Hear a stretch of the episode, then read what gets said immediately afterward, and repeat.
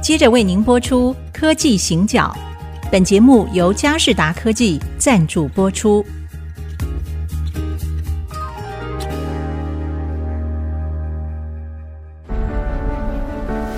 从区域情势、产业变迁到文化体验，娓娓道来全球供应链的故事。欢迎收听《科技行脚》。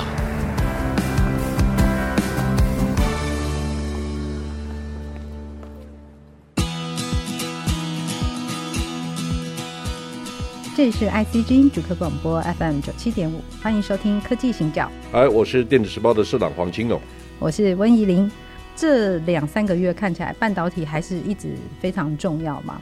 那另外还有一个名称哦，也非常重要，就在这段时间里面叫做 ESG。嗯，那我们在前几个月的节目里面，其实有略略的谈到一些些，但是可能现在我们可以更落地来看这件事情哦。所以在四月初的时候，Intel 执行长啊 Gelsinger，他以度假的名义来台湾。嗯，好，那度假怎么用私人飞机？啊，就是度假没，哦嘿 他那个飞机可能是他的，对，那个我们可能问一下说你为什么 好？那他来拜访台积电，那当然所有的媒体都写了啊，就是说呃他们谈什么我们当然不知道，嗯这这想也知道我们一定不知道的嘛。好，那但是很多的专家当然是说他是来故装啊，或者是巩固哦我我们真的不知道供应吗链。我不知道啦，啊我不知道你知道一不知部分道？ 我觉得比较有趣的说，如果我们是从整个供应链的角度来看的话，其实 Intel 跟台积电它应该是一个处于一种既竞争又合作的关系。与狼共舞，这个狼是野狼还是当然是野狼的狼。哦野狼的狼？有一天黄鼠狼来跟你敲门的时候，你应该怎么回应？所以现在好，是那你要适当的回应，让他再想想，再想想啊、哦，嗯或者是你有两手策略，是你有两个门，是看他敲哪一个门， 你有什么方法来回应？我想有很多议题，其实我跟我跟依林讲过这个事情，对我说 TSMC、三星跟 Intel 之间的关系，是它其实是个世界级的教材。是它有牵到资本运作、经营策略、客户结构，甚至未来十年的、二十年的游戏规则 ESG。我想这些都是非常经典的范例。我是觉得台湾蛮值得很认真的去理解它中间的变化跟结构可能是什么，而不是在谈它到底是私人度假呢，还是来公干？ 是，所以刚刚社长提到一个 term 哦嗯 ESG。嗯，好，那正好啊，我们在这段时间啊，ESG 真的是显学嘛。台湾的国发会公民心呃，是也在三月底的时候，我们也发布了台湾二零五零的近零碳排的路径图哦。好，所以我觉得隐隐然感觉上是有一个新的游戏规则。刚刚社长说，未来十年，好，这种全球的这种大公司，它在玩的是一个什么样的游戏？然后我们可以发现，ESG 又在里面其实扮演了一个很重要的一个角色。好，所以呃，我可以先剧透一下哦，因为呃，我们接下来在那个 IC 之音会有一个新的节目，叫做 ESG 新赛局。为什么会这样谈？因为其实对整个台湾来说，我们的产业供应链上面，ESG 绝对是重中之重，而且它是一个有 deadline 的一个，你必须要立刻去面对、去处理的一个问题。那它是一个问题，但是也是一个商机。好，所以我想这件事情呢，我们就回归过来，我们谈那个全球的，好，那三大巨头，到底这个所谓的新赛局哦，当然会有相对一个叫旧赛局，哦所以旧赛局跟新赛局这个当中有什么不一样？我想先回来谈哈，我们对 ESG 的理解是什么？我在很多不同的场合或者是媒体的平台上面看到的，很多都会告诉我说：“哦，COP26 谈的什么东西？拜登对 ESG 的看法是什么？习近平又怎么回应？”是其实啊，那个都是故事，没有 methodology。嗯，我们现在应该从方法论去理解，是，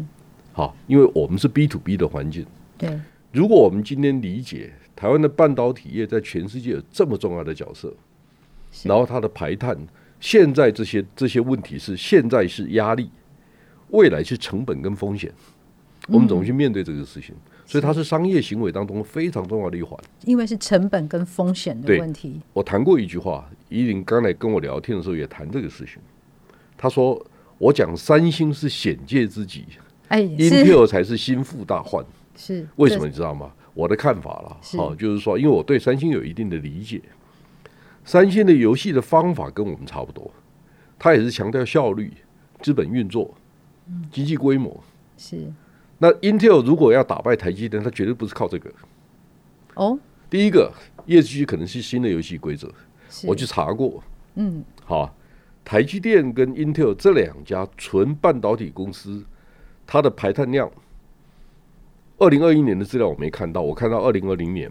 二零二零年的时候，台积电是一千五百五十万公吨，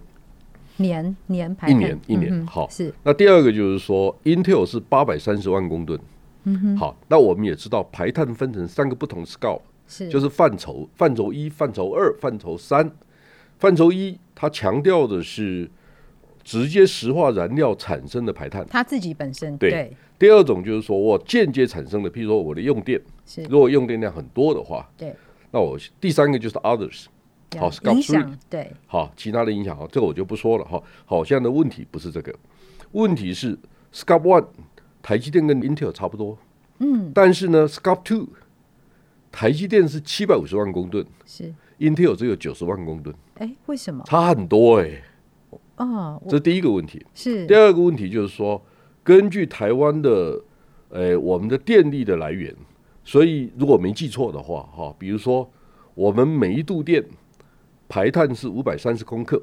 呃美国是三百八十公克，所以它就排碳量比我们少，因为美国的电跟我们的结构不一样啊，是我们石化燃料多啊。第三个还有一个大问题，我们没有研究过的，嗯，好、大家知道 Intel 到现在，好、七纳米呢没做出来。是那它没有真正用到 EUV 设备，或者用的只是在实验生产而已。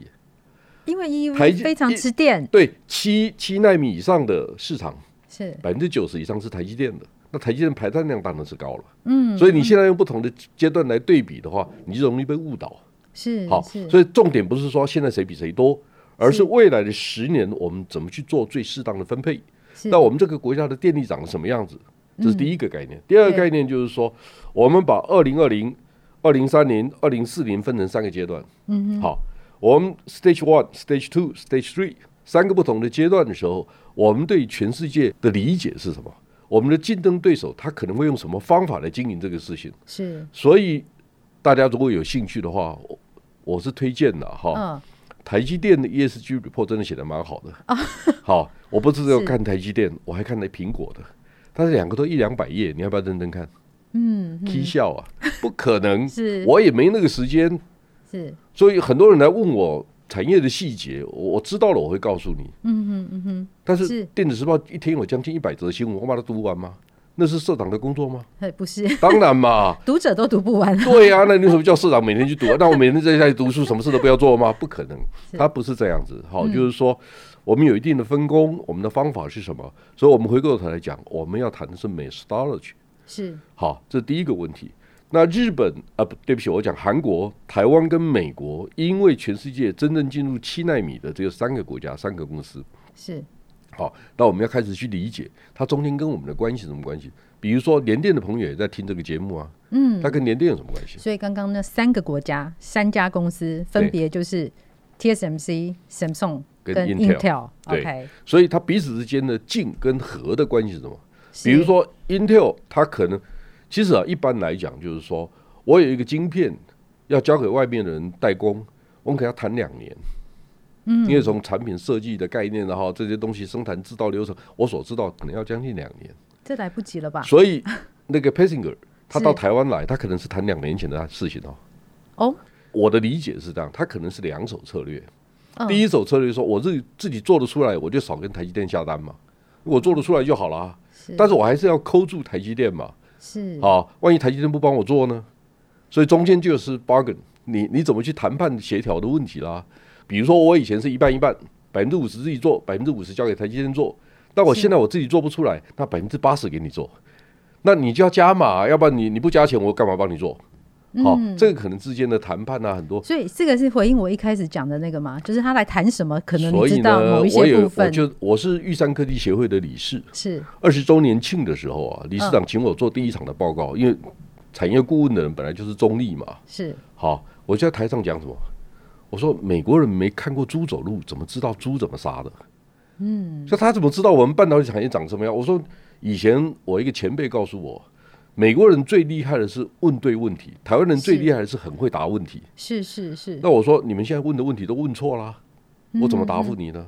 我现在如果把所有的客户的资料告诉你，那我怎么知道后面会怎么变化？我怎么跟客户交代？是但如果你现在告诉我你的定义、你的问题、你的缘由，你为什么要做这个事情，把我讲得很清楚，那我是就知道你问的是什么问题，我就用那个问题来答复你，它的范围就会在一个比较专业、合理的范围之内，是，对不对？现在我们在外面的人看的不 飒飒，因为我在猜台积电应该很头痛啦。好、嗯但是这个事情呢，中间要有人去传话，是，传话最好的角色是专业媒体，哦因为一般人应付不了。是是好，全台湾也没有几个人应付得了这个问题。第二个，很可能 AIT 不信任，对，就它有专业性的问题，它有是嗯你长期累积的问题，所以产业界跟我们之间是相辅相成。是，尤其这个现在产业链，因为 ESG 这个新的变数加入，感觉会更加复杂。好，那会怎么样复杂？后面会产生什么样新的竞合关系？我们先休息一下，继续来跟大家分享。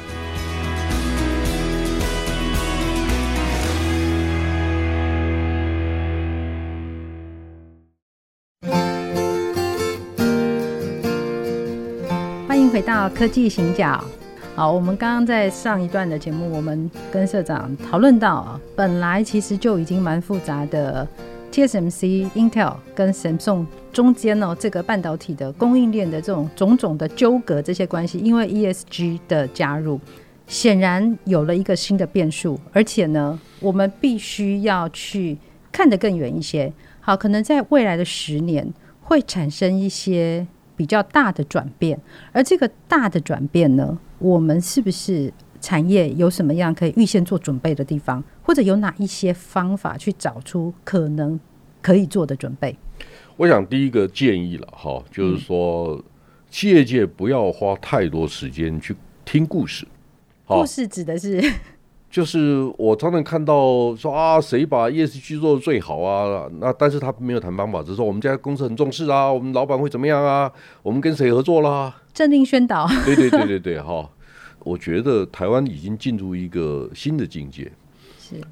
台湾呢，去年年底那一天，我们做的统计，我们有八百零一家上市柜的电子公司，加总的营业额是九千四百亿美金。嗯哼，那这个营业额的背后啊，我们有十七家超过一百亿美金的公司，他们都不是小公司，是排名第十七名的叫台达电，它也一百多亿美金的。是好是，我们开始想象一下。我还记得有一次哈，这有时候做企业行销还是很重要，嗯尤其那个看起来很 humble、很很老实的那种老板出来做行销，哦，那效果最好。我讲是郑崇华，哎，我知道郑崇华董事长有一次我就听他讲，他说：“哦，我们是全世界最大的电源供应器的供应商制造厂，只要我们公司提升一个 percent，全世界少一个核电厂。”嗯哇。哇，这听起来他讲的真好， 尤其是一个口齿不太清晰， 对那吧？个我这样讲他不太礼貌哈。是有一点但是哦，那我其实我这个意思是说，他平常并不是经常在耍嘴皮子，嗯，他不是让人家有那种对口对才对，他辩解的对那对，种，他不是他不是，你就会觉得他很诚恳在跟你谈这个事情。是那我们我们必须对他保持尊敬，他有感而发，他认为只要我的工程师愿意，好，那我们现在回过来谈，就是说，其实我们谈 ESG 啊，不要只谈 E，要谈 social 跟 governance。是好，social 的部分也会牵涉到你对社会的承诺，是好，包括我们怎么把台湾最好的人才做最好的应用，嗯，我们怎么去理解这个所事以情。我们现在谈的是方法，就是对企业可以准备好第二个就是心态的问题，嗯哼，由衷的愿意做这个事情，这件事情很难吗？好，嗯举个例子来讲，就是说，诶，大家还记得吗？乌俄大战刚刚开始爆发的时候啊，是就美国的耶鲁大学就点名台湾的华硕，说你应该撤出俄罗斯了吧？嗯哦，三月的时候，我说大家听起来很容易哈，但是我跟大家分享一下是，华硕跟宏基在俄罗斯的市场占有率是百分之九，如果没记错的话，华硕、宏基一年的笔电的出货量大概是两千两百万到两千四百万台之间。是如果他们全世界有百分之五的出货是输往俄罗斯的话，嗯哼，那就是一年八十到一百万台。如果你知道华硕去年的营业额是一百九十三亿美金，嗯哼，它的百分之五的营业额是将近十亿美10亿金，那是请问一下，要做到十亿美金要花几年？也这没有第一那个么问题容易割舍得呃下。不不容易，不是，它它不是只有不是只有市场获利的问题，好、嗯它当然会牵涉到利益关系人的问题、股东的问题、员工的工作机会的问题，好、所以一个老板要做任何决定都很困难，是好、但是我的主编就告诉我说，市场其实没那么急的，好、因为 LG 也在名单上面，等 LG 发表意见以后，我们再来看看。 我说 no no no no no，就是不是这样子，呃，好、我说我们跟韩国都是三万五千块人均所得的国家。是我们为什么要等别人呢？你为什么不能用你的核心价值来决定你要选择什么样的策略？没有一个都是没有必然百分之百对的答案的、嗯，好，因为不管宏基、华硕做了什么决定，我都赞美支持这两位老板做的决定，嗯因为那是代表他的核心价值跟意识，他为什么要做这个决定？他一定有经过审慎的思考。啊对对对，那我是觉得一个善良的经理人，好是，我们先回问自己：假设您碰到这个问题，你会怎么回应？这个牵涉到 governance。是所以，我一旦我们理解，我们一年 E EPS 可以五块、十块、八块。一旦我们理解我们的人均所得是三万五千块美金，我们必须承担世界的责任、国际的责任、我们的商业道德。是好，这些东西呢，跟你的本质有关。所以我就我就跟我的同仁讲说，电子时报不要股票版，IC 之音也不要股票专业节目。我说我是对这个事情不是没兴趣，我如果去做专业股票节目，我可以赚更多钱。嗯，的确。但是我觉得股票上面的变数太多，不是我能掌握的。嗯哼，好，这是第一个想法。第二个，你很多人做的不差你一个，你为什么要做呢？是这是经营的 mindset 对上面。，那我对我的道德标准告诉我说是，我可能管不了、管不好这个事情，那我就把把重心放在我管得好那个部分。是那我对社会就有差异化的价值，那个是对 governance。是但我觉得我是对的，所以大家把电子报打开，你就发现，诶十六、二十个版，非常干净的版对面， 没有广告也可以过得很好。是 Why？因为我我的 content 可以卖钱，所以你方法可以不一样。对如果所有的媒体都做一样的事情，那我们只要一个媒体就好了，我们就叫中央社管我们不就好了吗？ 就是大家都不要管了、啊是好，因为反正都过都透过网络嘛，对嗯对不对？中央社对发稿给 Google，那我们这个事情就结束了，其他事情都不要做啊，因为大家都一样嘛。是好，所以你要回到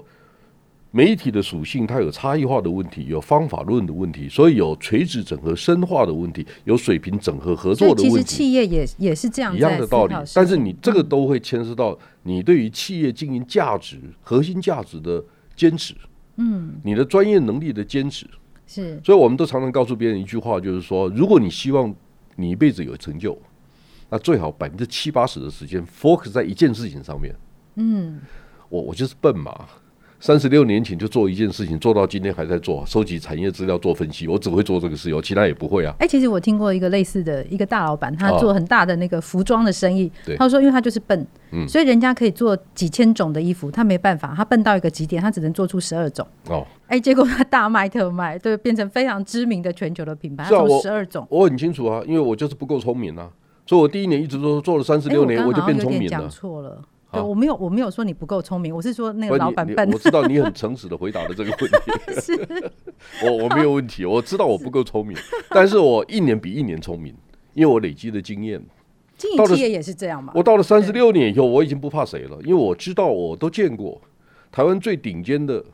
好、从政治界到产业界最顶尖的老板，我几乎都见过。你也看过政党轮替，你也看过产业的，看过啊对起起落落。我还其实帮王永庆、王永在上过课，你敢吗？我不敢， 现在不好了，现在怎么去不那是里以帮他们前上呢、哇以前呢、以前呢、好 我就说他们是传统产业、 是石化业出来的，你必须把资讯科技的东西讲到他们能够懂这件事情，没有足够的经验跟自信，这个事情是很难做的。是如果有一天您有机会跟张忠谋董事长坐在隔壁，嗯，你能不能在两分钟之内打动他，让他愿意继续听你讲下去？要不然你摸摸鼻子赶快离开。大家知道他的个性吧？是，就你不要浪费他的时间，对，好，你不要干扰他，他有他的生活，他已经是老人家了嘛，哈，是我们就尊重他应该有的隐私权等等等等，哈。对，那我是觉得我们这一代人，我们应该去想，我们承担什么责任，我们对这个社会立了什么样的，不敢说标杆，但是是我努力去做一件事情，我把它做到我认为我还认同的，这个方法是什么？